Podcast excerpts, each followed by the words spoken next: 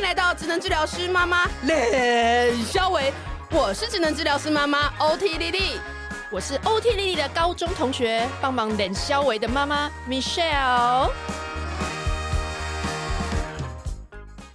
好，大家好，那我们今天呢，来邀请到，我跟你讲，我真的快要没朋友了。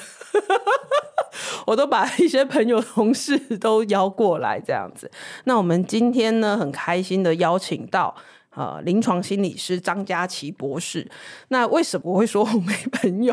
因为我们以前十年前，我们刚刚才在讲说，我们十年前是上班结束之后留下来一起打桌游，还有喝饮料的是的大人饮料、大人饮料的关系。我们认识的时候是在台大的时候，没错没错，你我在实习的时候。哦，你那时候在实习，可是你当时的气场就觉得让我一直觉得是一个就是正直员工。哦，谢谢谢谢，未来不可限量。对对，小当家的一个气场。哎，好像你实习结束之后，然后就去英国念书。对对对，我那时候实习之后，然后考完我们那个呃临床心理师的那些考试什么的，嗯，然后就到伦敦政经学院去念我的管理学的博士。哇，政经学院呢？嗯，那很厉害的学弟，小英的学弟哎，是的，哇塞，真的是 厉害厉害。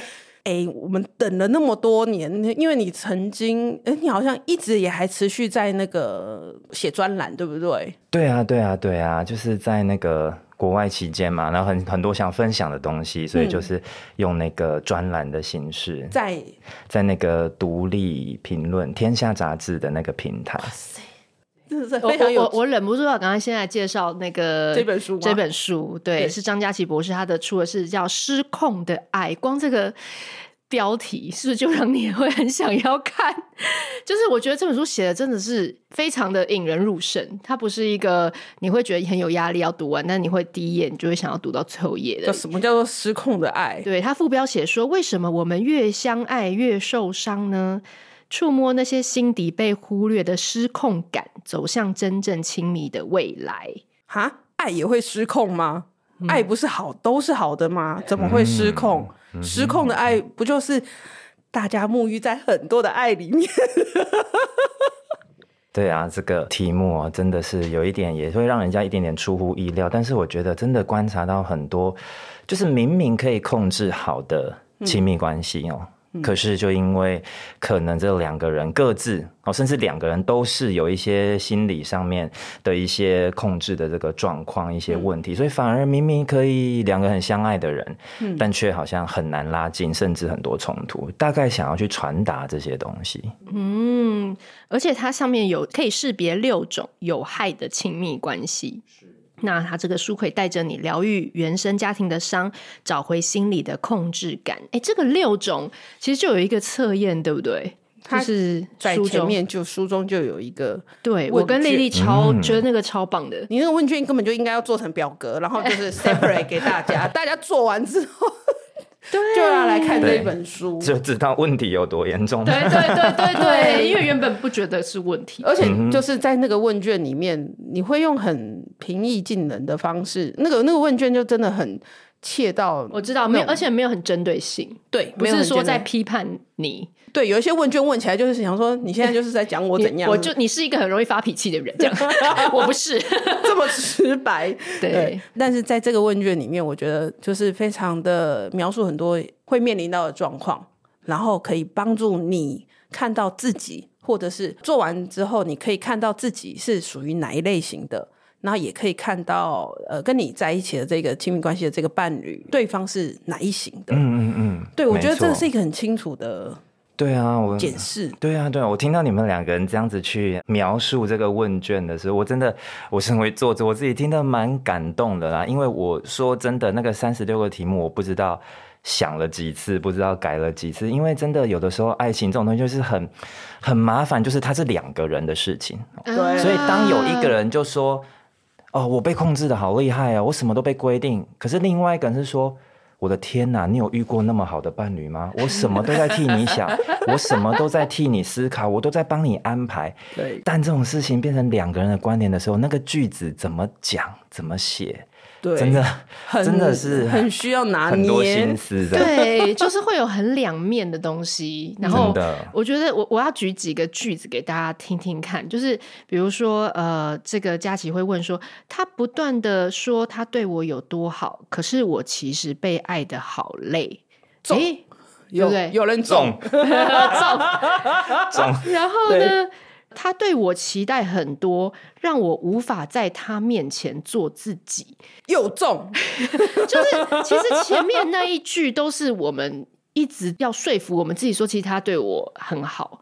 但是后面那一句就是老师会点出你心里可能真正有一个感受，但你不太敢说出来。哪边哎呦，对，怪怪，你不敢承认这个事情，或者你觉得承认这件事情怪怪的，好像人家对我好，他没有然后我还。我还在那边狗戏沙，是我不知足，还是我怎么了？对对，我觉得这个问他把这个描述，就是光问问句，然后就可以描述到很很多心理的感受。真的，对真的。对，那那个丽丽，我们是不是要聊一聊？其实我们在群组中也蛮多爸妈，其实在这个关系里面是对困扰，就是我们的赖群，嗯、就是就是，其实我看完这本书，甚至还没有到看完，大概看一半。大概这个问卷看完，我就觉得说，这个问卷你可不可以建议出版社把它做成表？你不要再就大家去买书买书，哦、去买书，对，去买书，然后给给大家做厘清了，可以厘清，可以可以厘清到底自己问题是在怎么样？嗯，也不一定是自己的问题，对方有什么，对方也有一些状况，对认清楚，就是有点像是先辨别。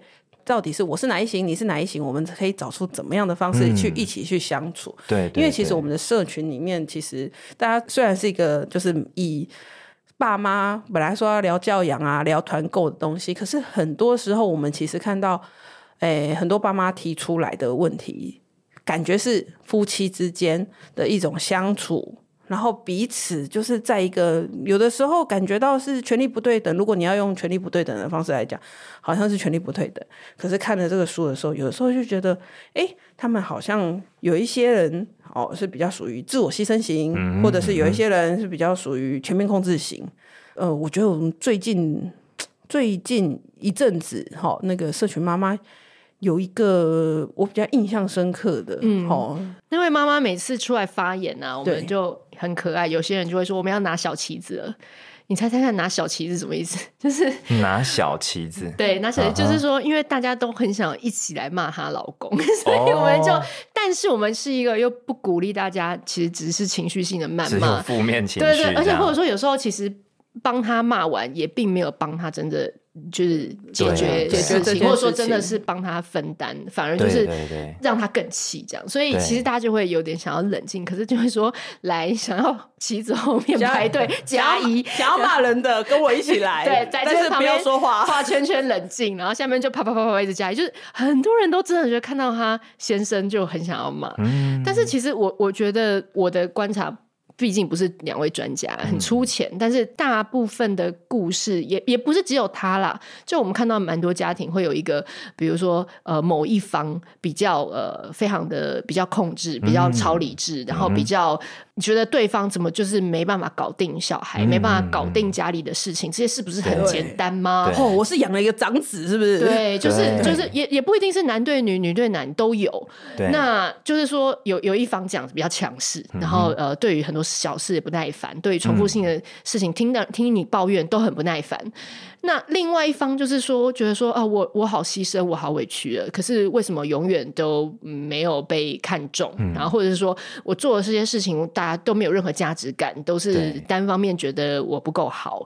有时候更那种贬低性的语言，就会出自这个比较强势的一方。对、哦，就会甚至说什么呃，你就是你就是不求好心切啦，你就是烂泥呀、啊，你就是。嗯就是会这样子、哦，你去问的那些都没有什么用啊。对，你看那些书都是那些专家都是很有时间呐、啊，然后那些专家都是就他小孩，我就不相信他小孩是真的是养的多好。嗯、对，对，就是会一直在诋毁这个人，他想要自我成长，他想要寻求智商，他还是诋毁他。真的，真的。所以这种关系，因为我们就常常在我们的群组里面对啊，对啊，那个问题真的是啊，我觉得就像呃，你刚刚提到那个，很多人其实他自己其实已经蛮努力的去尝试觉察自己也好，嗯、还是是说去调整自己也好，但是反而我们的文化里面哦，嗯，很容易被另外一个人拖后腿，这样子，他就会觉得说你才不需要这些东西哦，你根本不应该去做这些，好像说你去做这些让自己成长的事情，反而是在。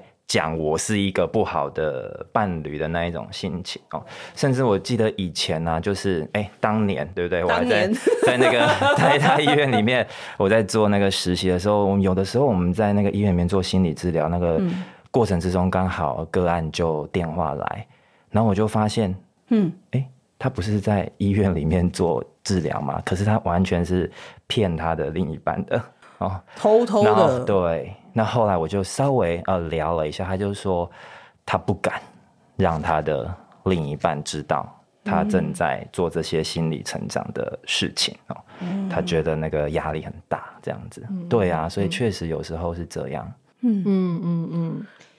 刚刚提到一个地方，我觉得蛮，我比较没有这样想过，就是另外一半去做这些心灵成长的课程，嗯、是不是在暗示你觉得我不好？嗯，这个是一个蛮特别的的想法哎。对就我我的意思是说，就是我们在这个社群里面，然后我们这个社群其实大部分都是妈妈。对，嗯、那对，的确有一些人他很踌躇，不敢去踏出就是智商的这一步的时候，就是大部分讨论的观点都会是说，哎，是不是没有钱？是不是没有时间？嗯、是不是就是这种比较直观性的东西？对，对我你这样一提醒，其实有蛮多。我我突然想到，蛮多就是我们也厘清了，也不是没有钱，也不是没有时间，也不是没有什么各方面。但是那个隐含的那个感觉，就是说，哎，那个我担心，我这样子去做这件事情，会让另外一半觉得。对啊，他被挑战了那个权威的性的个性的这个状况，哎，真的真的，我觉得这个真的反映出，就是其实我们虽然哦，就是你说已经结为夫妻，还是说已经是很久的男女朋友都好，嗯，但亲密关系这四个字，我觉得其实很多人的亲密关系都不亲密，嗯。嗯，很多人的亲密关系，哎，就是真的，我们听到太多的故事，就是其实。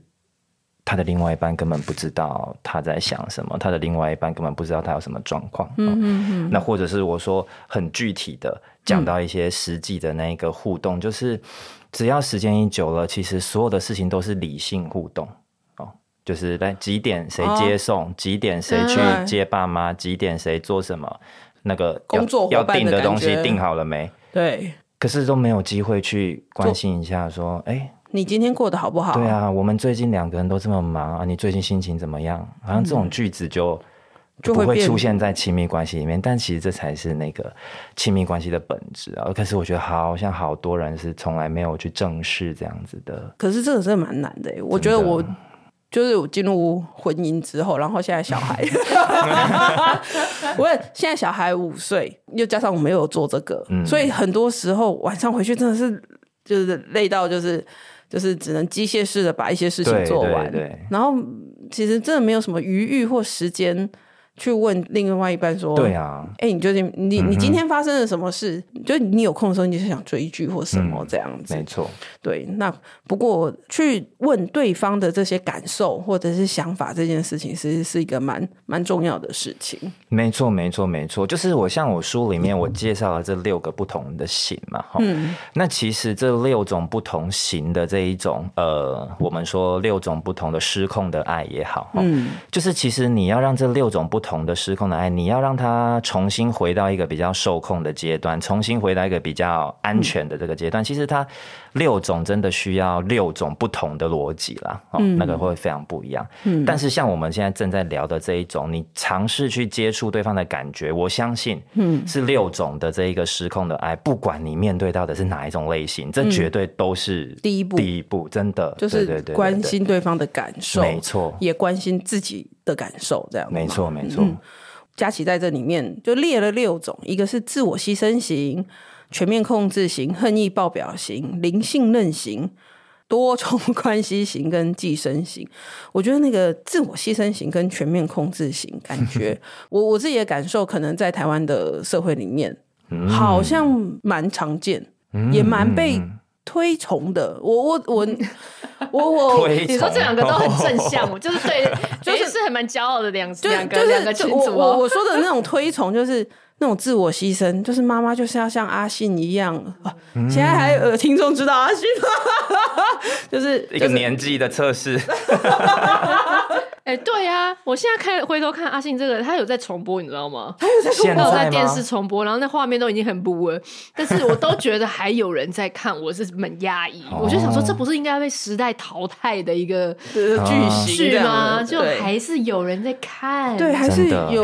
可是我觉得时不时的，大家还是会还是会听到说，我为这个家庭付出那么多，牺牲这么多的这一种类型。对然后新的类型就是全面控制型，我觉得看的很像是那种虎爸虎妈，就是没错，没错。我要 handle 一切，我要让我的小孩上什么什么什么什么，然后大家台大，然后上对，什么，然后老公要怎么样，然后对怎么全部都要很那个。好，这种自我牺牲型跟我对这个六型里面这两种型是感觉很常见。哦，难怪被作者摆在前面两张，是真的是真的是这样吗？不是这样，不是这样，不是这样。但是我觉得这确实，因为我觉得这两个它背后的那一种家庭文化。我觉得好像蛮重要的哦，嗯就是其实我们的这个华人文化之下，或者是我们那长大的经验，好像我们对于那种有用感、有嘿价值的感觉，我们真的很追求。对啊，我我我这么一聊，我突然想到一个我在教学上面的一个事情哦。嗯我有一次在商学院里面带着一些研究生在讨论有关于自尊、自我价值这种心理学上面的概念。嗯。哦那其实我个人可能我接触心理学很久了啦，我就觉得很很单纯嘛，哦，就是反正什么叫自尊，就是你自己认为自己的那个价值有多少这样。嗯，结果我真的我真的讲实话，我真的吓到。嗯，我问了现场三个同学，嗯，三个同学都很真心的对我说，嗯，自尊的定义哦，就是别人觉得你好不好吧。然后下一个学生就说：“就是别人觉得你是不是有个有价值的人吧？”哦，嗯、我真的，国外的也是吗？我身为一个心理学家，我很惊讶，原来我们大家看自尊是在看他尊，别人觉得你怎么样？不是我自己觉得我自己怎么样，他是在跟我讲说：“哦，就是他觉得我好，我就好这样子。”那我觉得从心理学的角度来说，这好危险。那也所以，为什么自我牺牲型的人好像在 你刚刚提到会这么多哦？因为我们太重视别人眼中的我好不好了。哎，可是你在国外教？哦，因为我那个他那个国际大学里面有很多华人。哦，对。可是这个真的是一个我们从小本来就被期待的，就是要当一个有用有用的人哦，或者是你你自己肯定你自己就是太骄傲啊！天哪，就是自我感觉良好，自我感觉良好是一个负面到一个不行的词。真的耶，我知道，就是很自以为怎么会这样？对，可是怎么会？对，就是原来心理师就会觉得其实不是这样子。不是、啊、不是自我感觉良好，并不一定是一个很负面的事情。对呀、啊，对呀、啊，因为你把你自己的自我价值摆在别人的眼光，就是很恐怖嘛。嗯、哦，好像就随波逐流。你遇到懂得欣赏你的人，你就很好；嗯、你遇到不懂欣赏你的人，你就很不好。嗯、那这样子，那就不就会你自己都没有一个稳定的状态，你就只能等着遇到好的人。那你遇到坏的人，你就会完蛋了。哦，真的。对，或者说你一直落入那个期待当中，你一直觉得说你希望他有一天会懂得你的好。真的，真的，哇！你跟郑欣宜真是师徒哎、欸，因为我们上上礼拜来跟他录过，对，上上他他不是他那本书，他也是讲说照顾自己，照顾自己，对，对对，不用因为我今天做的好或者是做的不好，才需要照顾自己，才需要奖励自己，嗯、而是因为我就是我，嗯、我我就是值得被照顾的。嗯嗯嗯嗯，就是说你们两个真的是 哦，你这个称这称赞太荣幸，他是我的偶像。对呀、啊，所以所以讲回来，我们如果不要就是自己陷入这个自我牺牲的状态，就是要自己肯定自己的价值。没错，没错，没错，你一定要去觉察这一件事情、嗯、哦，你一定要去问自己说，我的这个自我价值是怎么来的？这样子，然后嗯嗯，但是当别人一直诋毁你的时候，你到底要耳朵关起来呢，还是你要怎么？就大家都说我没有用，对啊，嗯嗯嗯，妈妈就说我没有用，我要怎么能够调试啊？对啊，这真的确实是一个不容易的事情哦。但是我觉得很多就是这个东西的那个情绪的掌握，你一定自己第一步要先处理好。就是很多人会没有办法把别人的情绪跟自己的情绪区隔开来。哦，我们很容易会觉得，就是说，哎，他讨厌我，那就表示我是一个不值得被喜欢的人。但是其实是中间有很多的距离的啦。哦，别人为什么会讨厌你？因为他今天心情不好啊。可是他心情不好是他的事啊，对对对，因为他工作压力太大，所以他就讨厌他身边所有的人啊，这不是针对你嘛？嗯，所以这其实这个心理上面真的我们会需要很多很多的这个要去画那个界限，你要去画那一个格子哦，哪些东西是他的，哪些东西是我的，这真的是要很多心理上的磨练。我觉得那个问题应该是我我们当然。呃，从小到大，我们对我们自己的形象也也会是从别人的回馈当中，呃，形塑起来的。没错，没错。对，但是如果你过度的把别人给你的这些东西，就是你一直仰赖着别人给你的这个价值，别人给你的这个评价，但是你没有长出一个自己，那我自己到底怎么看我自己的的的部分？那我觉得就是回到佳琪在这个书里面讲，他不管是讲哪一型，就是最后每面我们看到，或者是他们来找你的时候的一些模样，嗯哦，嗯哼，但是你佳琪都会跟大家讨论到。哎，我是怎么样生成的？我是怎么样长大的？在童年的时候，或者是在这个过程当中，我怎么样去接受这些评价？没错，没错。对，所以我觉得 Michelle 刚刚你的问题，可能也不是说我要去怎么去抵挡这些事情，嗯、而是我关乎我怎么去处理这些评价，或者是我怎么去看我自己的这个部分。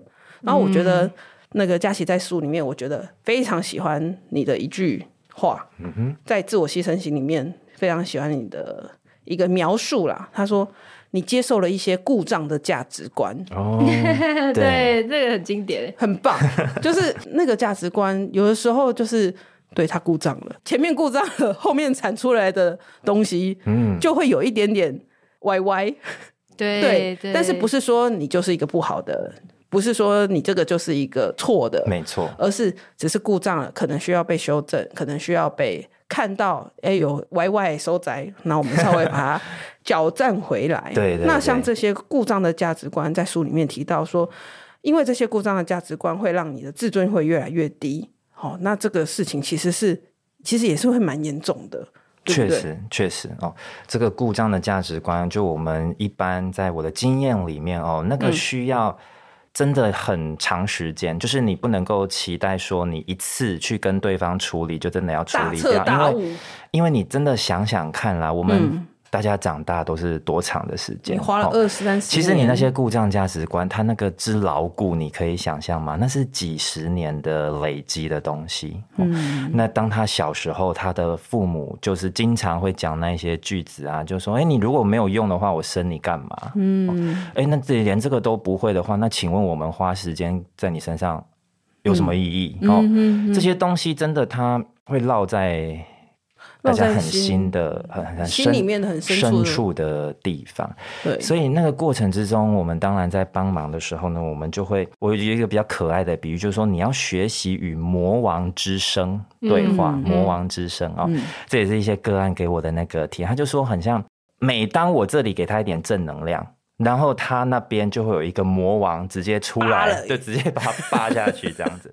所以就虽然好像是呃我跟个案两个人的合作，两个人的互动，可是我们要去抵挡的那个魔王，我们真的要一直练习。嗯，我们要跟那个魔王越来越熟。嗯，就是慢慢慢慢，你就会发现，哎，那个魔王其实他招数也就是那几招了。嗯嗯嗯，反正他就是。会针对你的一个小毛病，要把它讲成一个全天大的缺陷，他可能其实就是那几招。嗯，那等到我们经常这样辩论，经常去做一些咨询、深度的对话以后，嗯，他会比较认识他原生家庭给他的那个魔王的。招数有哪一些？嗯，那他自己会比较可以去应对这些东西，但这真的就打趴。对，但这真的需要时间的一个累积。嗯、对，你形容这个魔王之声，你在书里面去提到说，当你面对生活当中的压力的时候，或者是会有一些没有办法控制的负面的念头，或者那声音会出来责备自己，这个就是你说的那个魔王之声。对，那其实我也有，你知道吗？哦，你也有？来你的魔王，我的魔王，就比如说我出来做这个，我出来做这个自媒体，我出来做粉砖，啊、我出来做 podcast，、啊、然后就是我们明年度其实也会有出书的计划跟一些。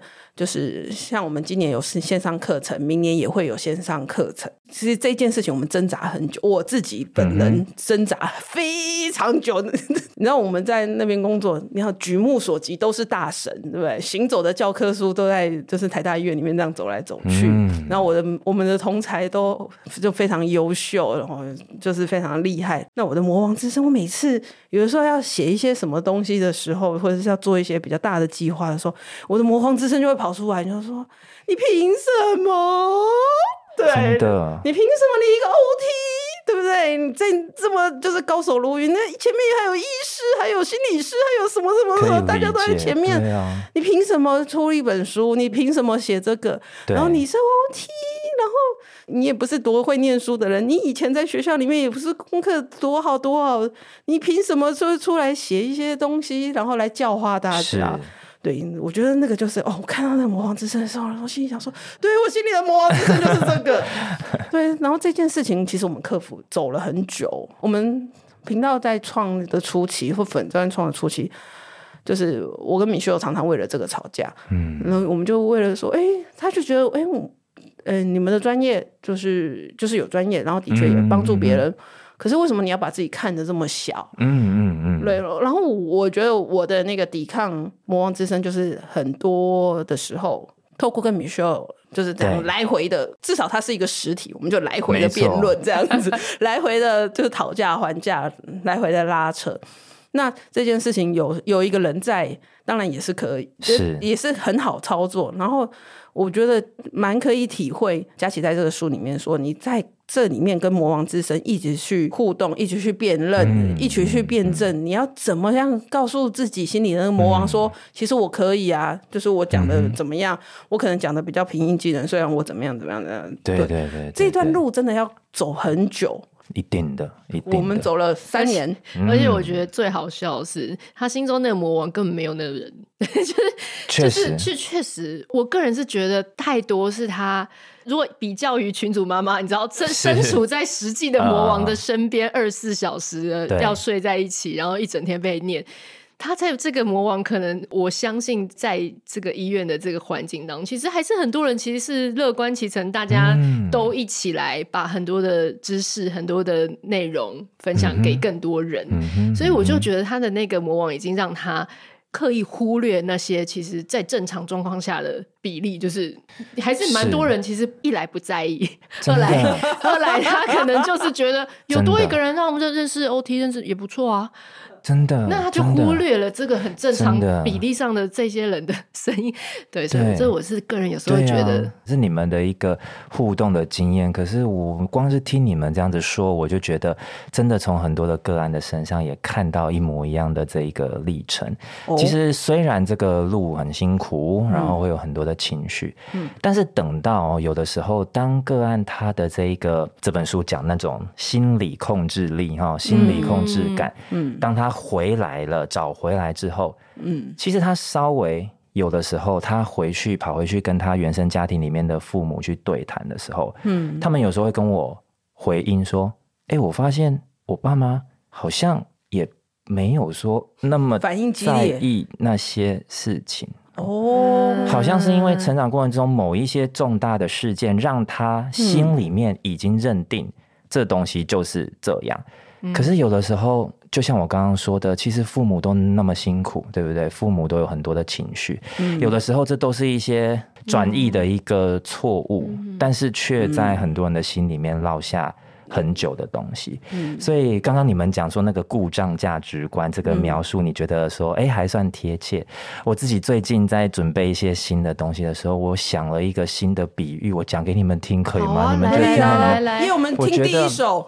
对啊，我觉得很多时候啊，我觉得在描述那个画面的时候，我觉得就好像说，原生家庭真的会给我们很多东西哈，但是我们真的要学着去松绑那个原生家庭的影响，因为我们不应该去做一只在蛹里振翅的蝴蝶。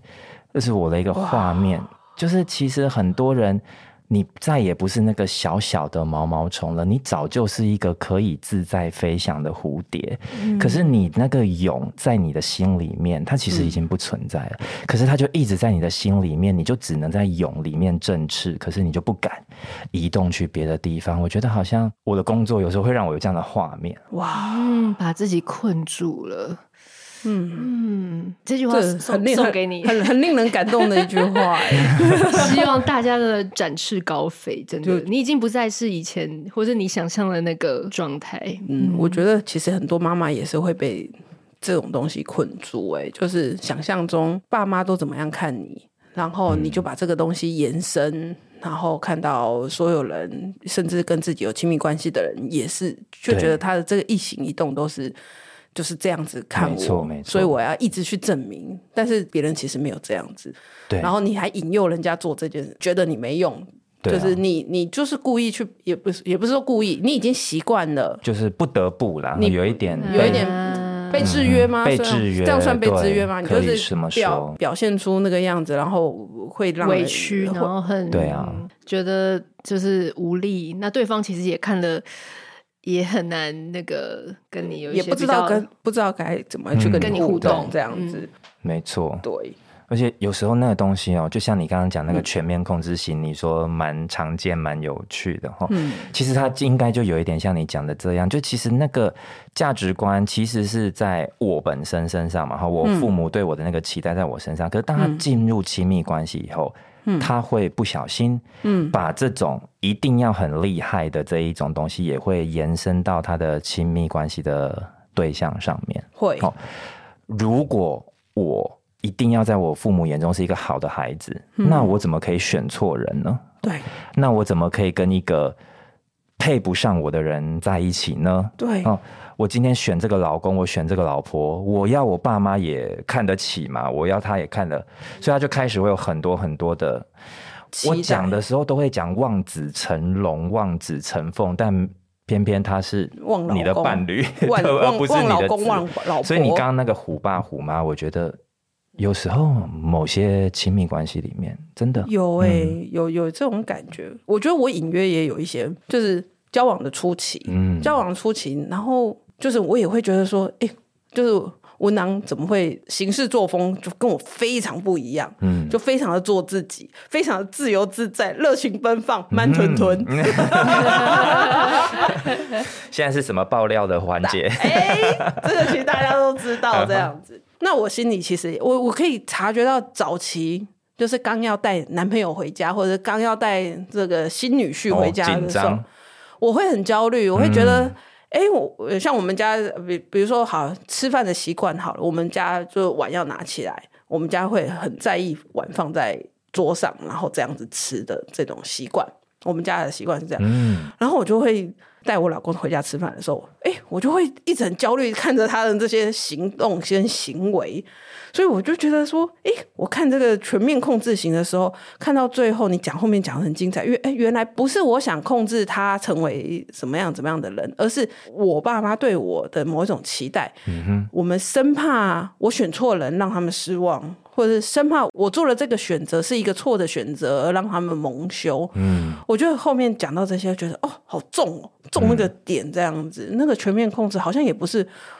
呃，我真的想对他控制，而是我想要满足我往上，我我往父母的这个期待，呼应那个父母的期待，连带着把我旁边的人都拉进去了，真的，真的是这样。对，我觉得这个这个过程。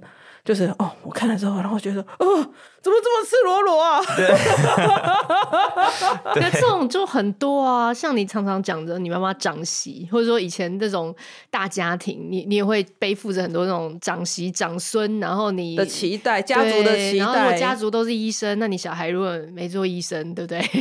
就是很多这种很多，你就会预设说，我一定要把这件事搞定。如果我这件事没搞定的话，嗯，我是失败。对，所以我觉得这个真的是。很多的时候都会有这种潜意识的感觉，真的确实是这样子的过程。嗯、但是我有点好奇，就是其实像这种型哦，嗯、虽然因为你刚刚真的讲的很完整、很精准哦，但是有的时候啊，就是像这样子的一个个案，我有观察到一个有趣的东西啦，哦，就是我不知道是不是每个全面控制型的人都会有那种感受，嗯，就是当他把这一些呃东西稍微抽丝剥茧看懂了以后呢，我会发现有一些个案会觉得，哎、欸，其实他之前觉得那个配不上他的那个伴侣的那个样子啊。其实刚刚好就是他真实的自己，就是当他抛开那个父母的那一些期待之后，嗯、他想要，其实他真实的自己很想要。哦，比如说有些刚刚就是说，他之前最讨厌的就是她老公，就是不懂得看人脸色这个问题。嗯，好，那回到他的家里面，也不懂得去照顾父母的脸色上面的一些讯息。嗯，可是之后他竟然发现说。我好想要当一个不用看人脸色的人哦！其实我的另一半的那种、那种做自己的态度，根本就是我打从内心梦寐以求想要成为的那个样子。有有有有有有有有有，我有 我们现在都这样啊！今天是我的大婆媳吗？我们两个老公，我们两个都处女座的，然后我们两个老公都是那种超级刷新的。我我老公射手座，也是每天都很开心，然后每天都欢乐。嗯，你说你在烦恼什么呢？对啊，这种说有什么好烦恼的？反正变坏的几率一半半啊。就是他就会很，就是觉得这到底有什么好在那边。他们就是很每天很开心，有些小的事情就可以很开心，然后我们就会每天烦东烦西，然后担心很多。你，你不要把我拉进去，你还在担心筷子拿的姿势好不好？也是有够无聊。就是总之，我们就会被这样的人吸引嘛，因为因为你会觉得他哦活得好轻松。怎么可以这么做自己？哦、你凭什么？真的，我想知道可以怎么 讲回我们那个。如果少女时代在念那个看那个言情小说，嗯、我们都会超级向往那种霸道总统的人。真的，可是每一本言情小说都会把男生描述的，就是我跟你讲，我要先澄清，我觉得那是我们那一代，是我们那一代看的。现在可能都有很多什么草食男，对对对，什么小那种小生，就是姐弟恋那种的。现现在很多元了啦，还好还好时代有在进步。我们那个年代看的。我们那个年代都是都是总裁，然后都是那种 他很会控制，然后他就是经济上很强，然后你就是什么都不用不要做，你就是依附在、就是、当我的女人好吗？对，依附在他的这个下面就好了。嗯、那我觉得那那种以前的幻想，然后到结婚之后，我觉得有时候还还是择偶的时候就会有，其实还是会常常会心中有 conflict，就是当他们太随性的时候，我都会觉得说。为什么你不能让我就不用担心？就是你怎么不送九十九朵玫瑰花？为什么你没有像这些扛住？对，扛住任何的事情，什么为我遮风挡雨之类的东西。嗯嗯嗯。所以我们幻想，其实我觉得我们在呃，我觉得我们这一辈啦，至少我们两个对对爱情，或者是对这种哎男朋友、女朋友，或者是走入婚姻的想象的启蒙，其实都是这种言情小说。对，所以我们很撕裂，就是 我们以为的跟。我们自己适合的可能都是不同的状态。对对对。那那不知道佳琪有没有看过这样子的言情小说？不是啊，看到这样的个案，就是说，或者说在我们这个年代的 很多人，他会有一些期待，跟他其实实际上需要的不太一样。对，我本身呢没有看过言情小说。我跟你讲，我这件事情刚刚已经确认三次。可是你为什么写出那些对话，完完全全就是？席绢呐，这些言情小说会写的 字，对，真的，所以女生应该会超爱看这本书，就是似曾相识哎。对啊，所以我觉得你们这样子的反应，就让我想到说。其实个案的真实人生，说不定还比言情小说精彩哦。其实很多时候真的是这样子。你们在讲这个部分的时候，我现在感受到的是我在书里面那个最后那一种形态，就是所谓的那个寄生型哦的那一种失控的爱。因为我在里面有聊一个东西，就是有一种那种失控的爱，它的关系就是我需要的是全方位套餐。我那个全方位套餐的意思就是，其实一般来讲，我们这个现实上啊，就现实上来说，其实你一个亲密关系的伴侣，然后如果你可以说，哎，能够给彼此支持。有生活上面的陪伴，然后有一些共同的事情，可以有一些亲密感的感觉，然后得到一个未来的一个期待呀、啊，然后一些满足感。其实，诶，差不多哦，就是这一些。可是我们有很多的可能性是要一个全方位套餐哦，因为他不只是要在亲密关系的对象里面得到亲密感，他还想要说。他一定要可以教我很多人生的道理，他要可以支持我做我想做的事情，他金钱物质上面要给我很宽裕，然后他还要称赞我，他要让我觉得很棒，然后他还要照顾我生活的大小事，让我可以发泄我的不满，然后还要可以接纳我的脾气，等等等等等等，就是你好像想要一个伴侣满足你全方位所有的人。哎，其实我现在刚听完都蛮合理的，嗯、我觉得我都还蛮想要。但是，但是，就是这是在现实上很难找到这种全方位，就是就是想要一人当五人用的意思，是不是？就是我说我用现实这两个字，真的啦哦，就是说现实中，就是当我们心有余力的时候，当生活压力很 OK 的时候，当然，嗯，爱彼此都会尽力去做很多。嗯，可是这个寄生型里面变成说，他没有办法接受有任何的时刻。不是这种全方位的状态的时候，嗯，这就真的会比较麻烦一点。嗯，这个也是你在这里面说，这种寄生型恋爱就是没有爱情就没有生命，就是那首歌啊，我好想唱歌哦，哪一首？哪一首？唱一下，唱一下。不是，不是氧，你什么时候唱一下？这不是你在这里面写的 那个氧气啊？真的？什么氧气是你？对对对对，对，我突然我突然忘记了。如果你爱我，你会来救我。你会来找我？对对对，这是我们年代的歌，真的，而且这每个章节它那个前面都有一首歌，真的。是完全的是我们这个年代的歌。对，对我觉得我，这这首歌就是在讲，就你你这章节跟这首歌真是配的超好，真的，看选歌就知道作者的年龄是不是？对啊，哎，我觉得这很多人会向往说，哎，我遇到一个人，然后他是我人生的另外一个起点。就是我觉得我过去的生活都很种种都是昨日死，然后遇到这个人就重新开始我的人生的这一段。嗯、但是以前听这一句会觉得哦很棒，就是觉得哦人生有一个新的起点好像很好。嗯、可是其实细思极恐啊，真的就是你不管是情感上你要依赖他，你连经济全部都要他养你啊，干嘛干嘛干嘛这样子。然后当然他一走，他或者是他一一不愿意跟你产生这样子的。亲密继续这个亲密关系的时候，其实你不管是情感上面就死掉了，嗯、或者是你根本连独立生活的状况或能力全部都没有了。我、这个真的是一个非常危险的状况。对对对，确实啊。但是这个部分的话，这么一讲起来哦，我发现我们很多共鸣哦。但是我突然呢哦，要提醒大家一个事情，就是这件事情呢，它很长哦，好像不是一个人。造成的啊，就是我们刚刚的描述，好像是说啊，我我某一个人，因为我某一些原因，反正我就是什么都要，我要全方位的套餐，这样好像是说这一个人让这段亲密关系变这样。可是我觉得现实的那个状况，很多时候是有一些人，嗯，他其实没办法做到那个全方位套餐，但是他喜欢跟他以为自己有能力去付出这个程度。他想要当那一个，他想要当那一个什么问题都可以替另一半解决的那种大英雄。哦，哦，那其实这个会好像有一点相辅相成，会让这个亲密关系越变越麻烦了。因为这两个人都会有一点点不理想的期待，一个期待说我要得到很多，然后另外一个人期待说我超强，我超级可以给人家超级多。哦，所以这确实是两个人这个角度都有很多很多要去注意的东西。英雄这一方他的注意的的会是什么？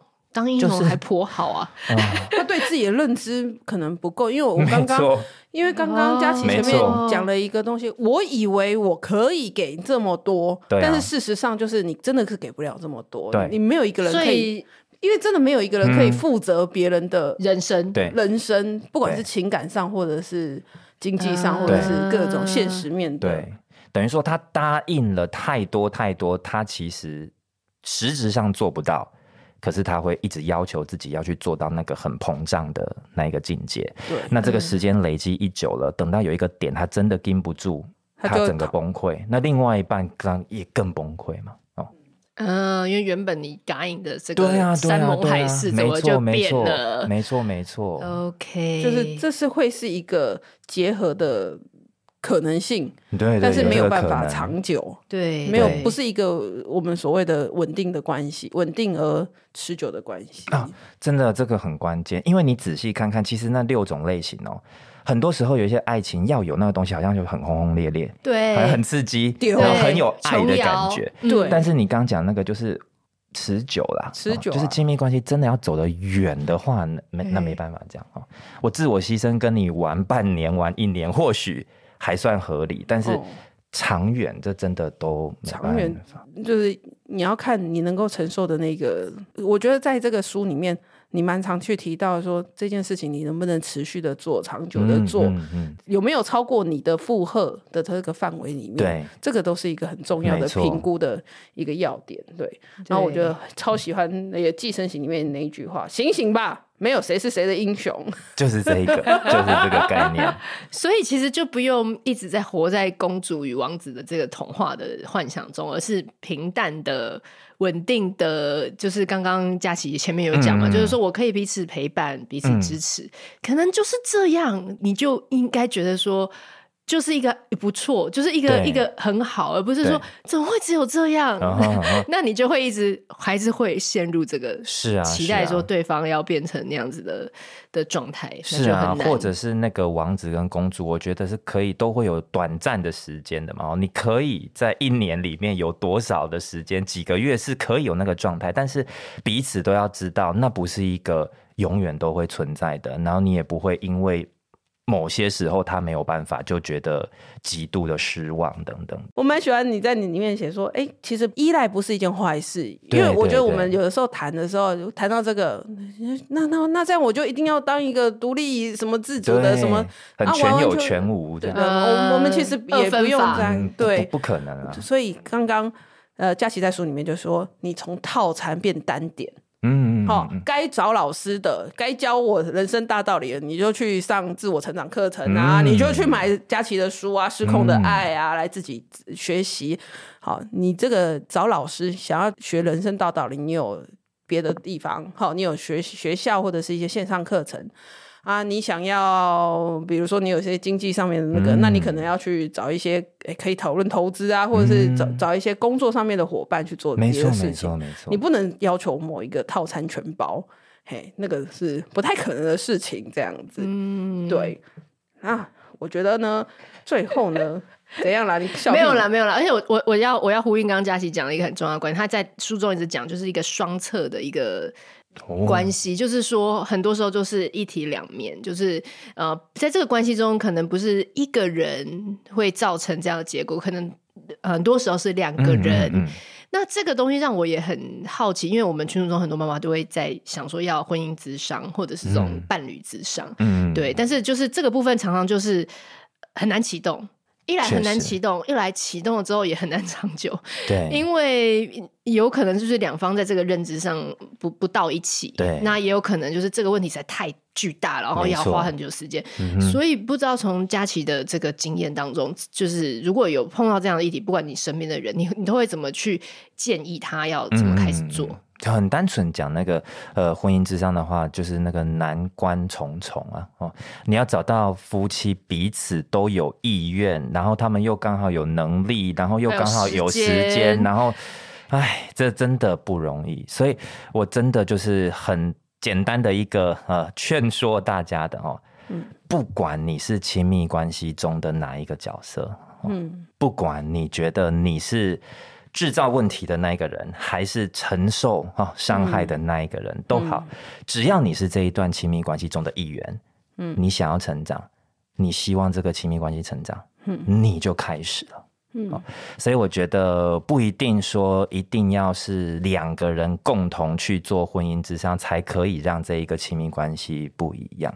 任何一方愿意开始，你尝试自己。去找心理师，你尝试自己先从自己的观点去让这一切东西有一些整理，嗯，都非常有帮助。嗯。嗯，嗯因为其实我们自己遭遇到的问题，嗯，就是在社群里面，有的时候我们其实也是可以判断出来，这个不是我们在网络上面这样子讲讲就可以的事情，嗯嗯、的确是需要一些专业协助。嗯，那大家都会有一个迷思，我觉得就像你在那个书里面零信任感的。那个那个章节里面，对，就讲说，带着别人的错来智商。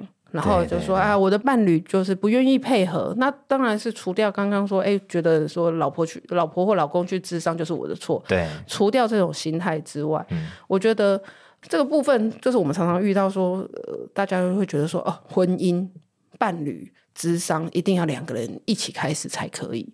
那我觉得这个真的是，就像你刚刚说，真的很难开始。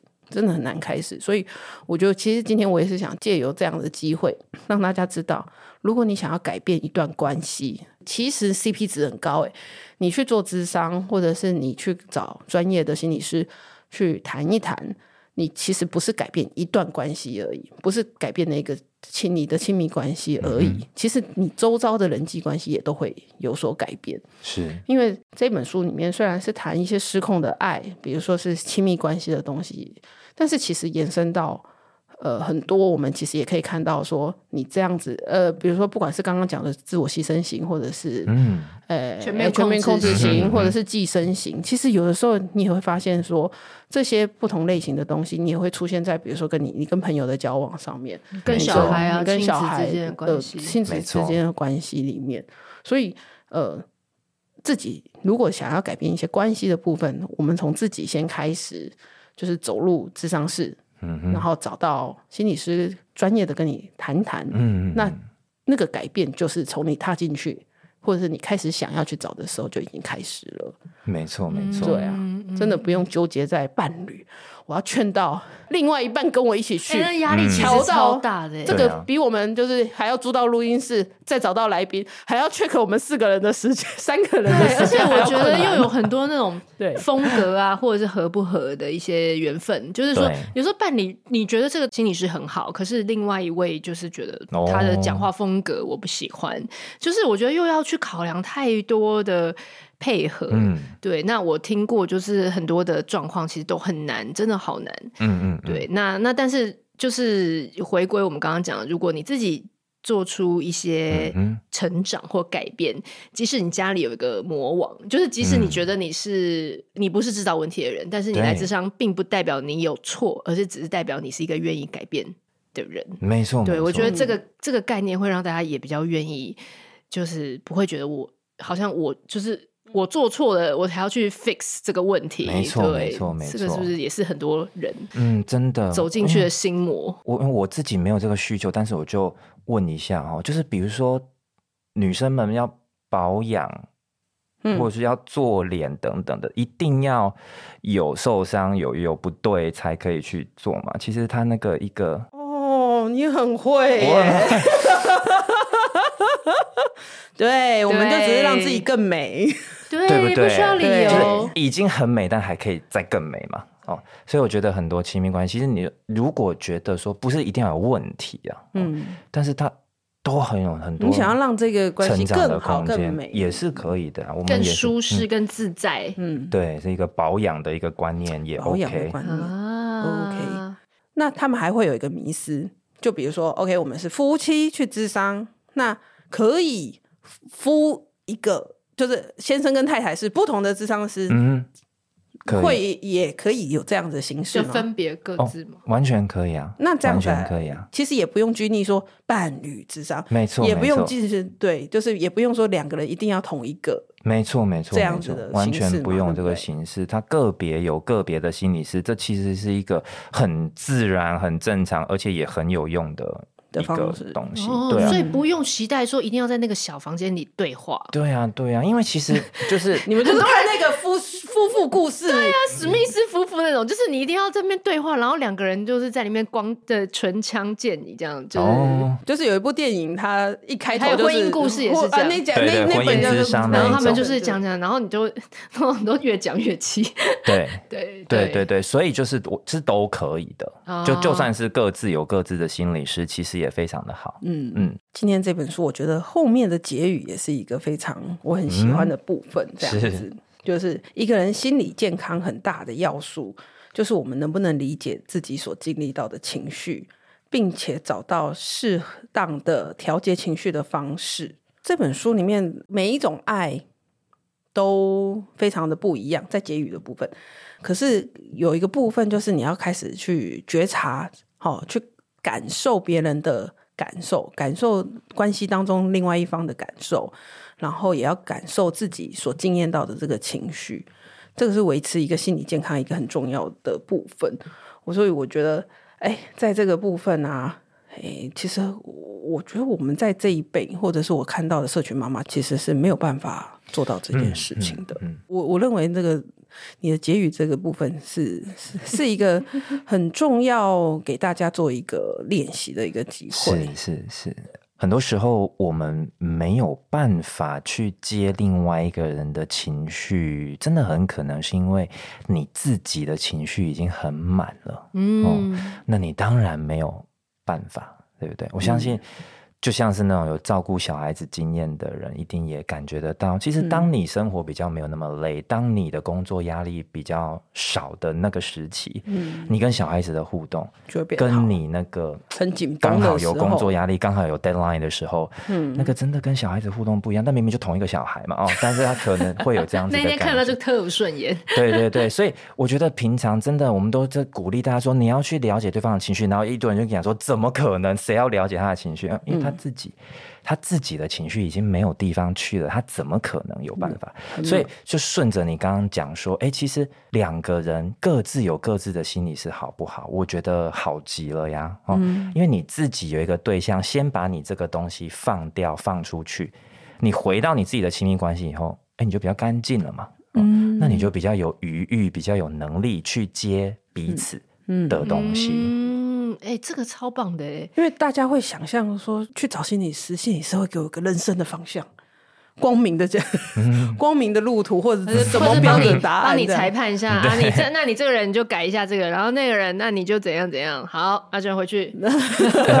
怎么有一点点？有一些人会这样子，会啊，会会有一些会会有这样的幻想，但是其实各自如果各自是各自有信念，就是帮你排除，他只是帮你排除那个周边的一些。厘清你，嗯，对，没错。其实要怎么做决定，或是怎么样去处理这个东西，其实还是回归到你自己。没错，没错，没错。我觉得这个虽然讲起来很玄呐，因为我觉得很多人还是会觉得说，我自己你没有，你没有给出 step one two three，我怎么做？对但我我就想到，我最近有个朋友，他也是他的就是关系上有一些状况，然后我就是只是这是好了，这有点傻贴，就是我只是问他说，那。你自己的感受是什么？嗯、就是你还在描述对方怎么样，然后怎么样？我说那你自己的感受是什么？他就光这一句，他就大哭哎、欸！就是，所以我就很喜欢佳琪在书中，嗯、我自己的觉得很棒的结语是：先与自己靠近，才能感受亲密。就是这个亲密，就是不是说对方给跟你的亲密，很多是你自己有没有亲密的了解自己的渴望，嗯、然后回头跟自己。就是嗯，认识一下，认，认识自己啊。对，那那有时候真的是，其实是因为刚刚佳琪说太多事情塞满了你的情绪，你就没有空间就整理出来，然后真的去了解自己的状况。嗯、对，那那我觉得像那个朋友，他是真的是，我就我就安慰他，我觉得你你真的要先回到自己的那个对，因为我觉得你在那个状态太太混乱了，是根本没有办法。没有办法，因为他就会也会考量说，那你这样解决这样子这样子有效率吗？这样什么跟着，我就选想说，所以你自己到底是你到底是怎么想？他就觉得说，我觉得他那个哭的点是他从来没有问过自己，嗯，嗯对，嗯、到底自己是要什么？真的，我觉得我们今天虽然谈的是。呃，失控的爱，可能大家会觉得说，哎、欸，这是给男女朋友，就是还在交男女朋友阶段吗？嗯、可是其实你仔细读过之后，你会觉得这个其实是一个帮助自己更了解自己，甚至在教养的过程中，养、嗯、育孩子的过程当中，对我觉得会更清楚我们可以怎么做。对，从另外一个角度去看，怎么样去面对我们，不管是亲子关系，然后夫妇的关系，或者是另一半的亲密关系。是是，对，我觉得这本书虽然。感觉很像定义在给 给给未婚、呃、那种恋爱恋爱那一个阶段，可是其实我觉得对我们自己的，就是以这个年龄层，以以我们这个些妈妈爸爸妈妈群来说，对，是一个非常好的一个，而且跟另外一半，呃、你跟另外一半也是还有个好几十年要走嘛，嗯、对，所以这个亲密关系还是要还是要经营，要经营很久的，对啊，对啊，对啊，确实哦，这因为呃这个。里面的那些很多很核心的东西哦，它就像你们说的，它可以跨到亲子的东西啊，它不只是一个爱情，嗯、是整个家庭的事情。我其实啊。我稍微把它跨得更远一点，我也可以想分享一个就是研究上面的东西哦。嗯、我里面在聊的这个心理控制力这六种嘛，那其中有一种它可能比较重视的就是说，哎、欸，你我要得到一个接纳感，就是说，即使我有时候会做错事，别人也应该要可以。接受我呀，类似这样子一个很重要的一个心理的感觉。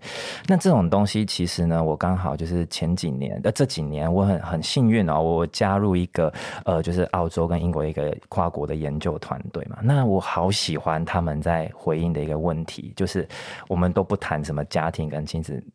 我问你们哦，就是你们觉得？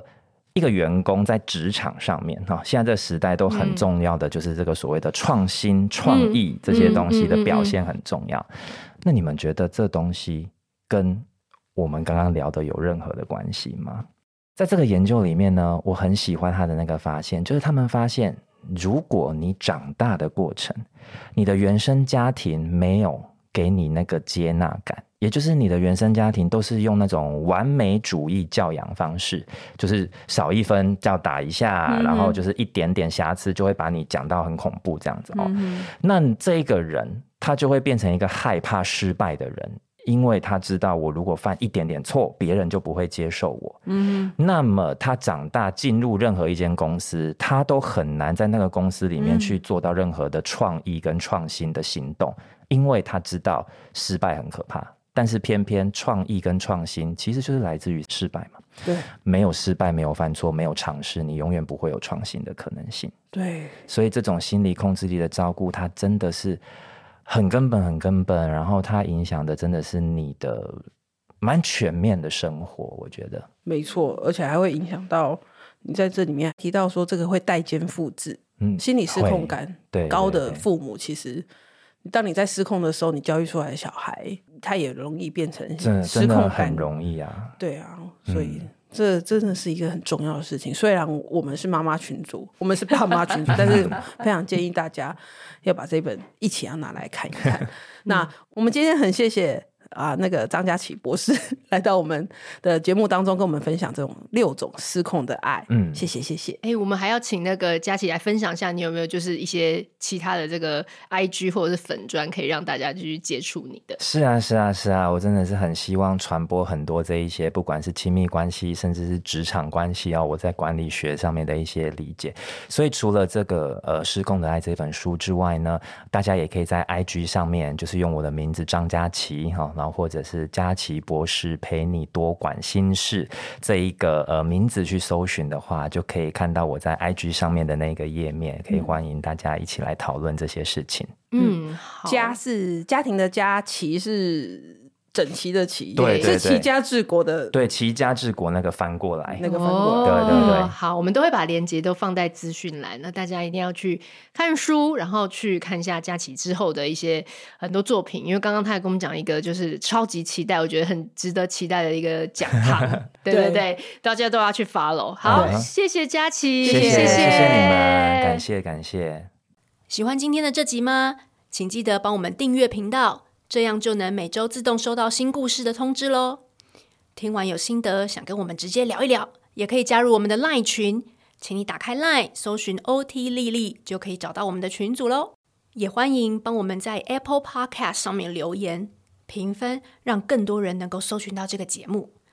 你也可以追踪我们的粉砖 OT 丽丽当妈妈，每周我们都会提供关于小孩发展、爸妈的情绪支持、各种心情点滴的文章哦。当然，如果你自己有很棒的故事想分享给我们，也欢迎私讯投稿到我们的粉专，我们也会不定期念收到的粉丝心得，还有约粉丝来录节目哦。最后，如果你觉得某一集你真的笑疯或哭得很痛快，请一定要分享这个节目给你的好朋友听。你的支持就是我们做下去最大的动力。育儿的路上不孤单，有我们陪你。我们下周再见。